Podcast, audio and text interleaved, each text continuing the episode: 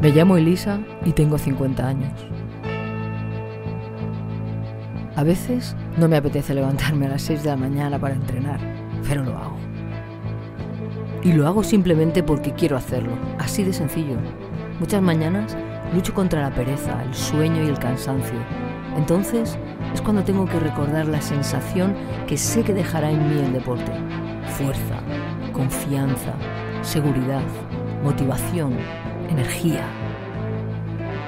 Lo que veo cuando me miro al espejo es una mujer fuerte, una mujer segura de sí misma, luchadora, alegre, valiente y sobre todo muy feliz.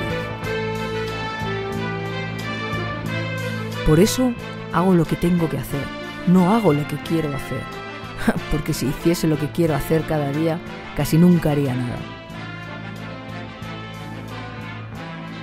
Cuando empiezo algo nuevo, siempre tengo en mi cabeza que durante un tiempo no lo haré bien. Y hasta que me voy perfeccionando, acepto que soy una principiante. Es por eso por lo que acabo todo lo que empiezo. Es por eso por lo que jamás me rindo.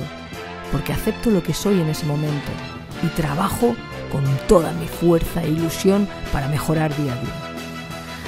Hay tantos días que se me viene el mundo encima, que siento que no puedo, que creo que no soy tan fuerte como pensaba. Entonces es cuando paro. Paro y me tomo un tiempo para pensar. Y es entonces cuando recuerdo todas las veces que me he sentido mal o he tenido un gran problema y al final, de una forma u otra, siempre lo he sabido solucionar. No soy una persona positiva que ve el mundo de color de rosa. Solo soy una persona realista, con los pies en la tierra y que sabe que siempre encontrará la manera de hacer lo que tiene que hacer para conseguir lo que desea conseguir. Como decía Rocky Balboa, hay que aguantar los golpes sin dejar de avanzar. Soportar sin dejar de avanzar. Así es como se gana. Y así es como yo siempre gano. Así es como me gano a mí misma. Aguantando sin dejar de avanzar.